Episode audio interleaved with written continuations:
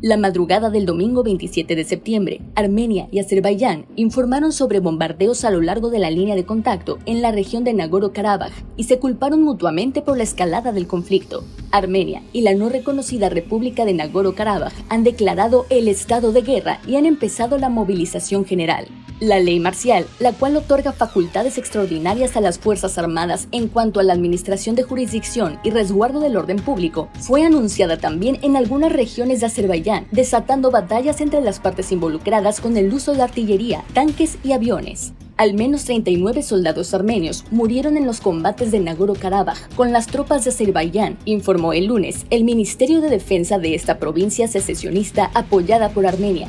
Sin embargo, el balance podría ser más grave, ya que los dos campos afirman haber infligido centenas de pérdidas al adversario y también han causado bajas a la población civil en ambos lados de la frontera. La manzana de la discordia entre Armenia y Azerbaiyán es la región de Nagorno-Karabaj, poblada históricamente por armenios durante la época de la Unión Soviética y que cuenta con el apoyo de Ereván. A principios de 1990 fue escenario de un conflicto que dejó 30.000 muertos. Desde entonces, las autoridades de Azerbaiyán quieren retomar su control por la región de Nagorno-Karabaj, aunque sea por la fuerza.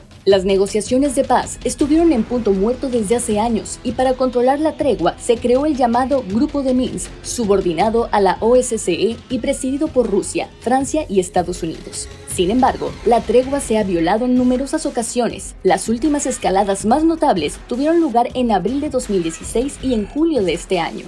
Esta vez, ambos países coinciden en que los enfrentamientos se iniciaron en la madrugada, aunque discrepan sobre su causa exacta. Desde la capital de Azerbaiyán, Bakú, aseguraron que el primer golpe fue asestado por el ejército armenio y en respuesta las Fuerzas Armadas de Azerbaiyán lanzaron una contraofensiva.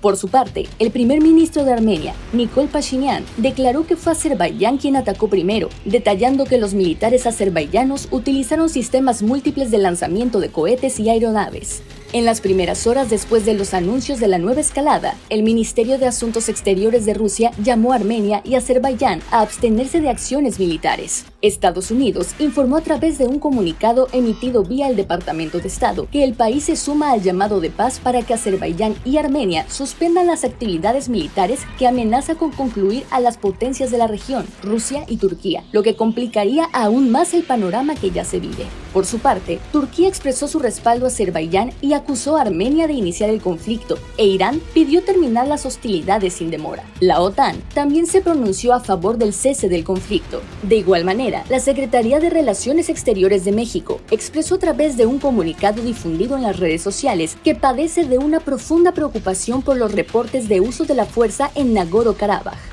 En este sentido, llamó a los países involucrados a actuar con máxima prudencia, suspender operaciones de carácter militar y retomar cuanto antes el proceso de diálogo.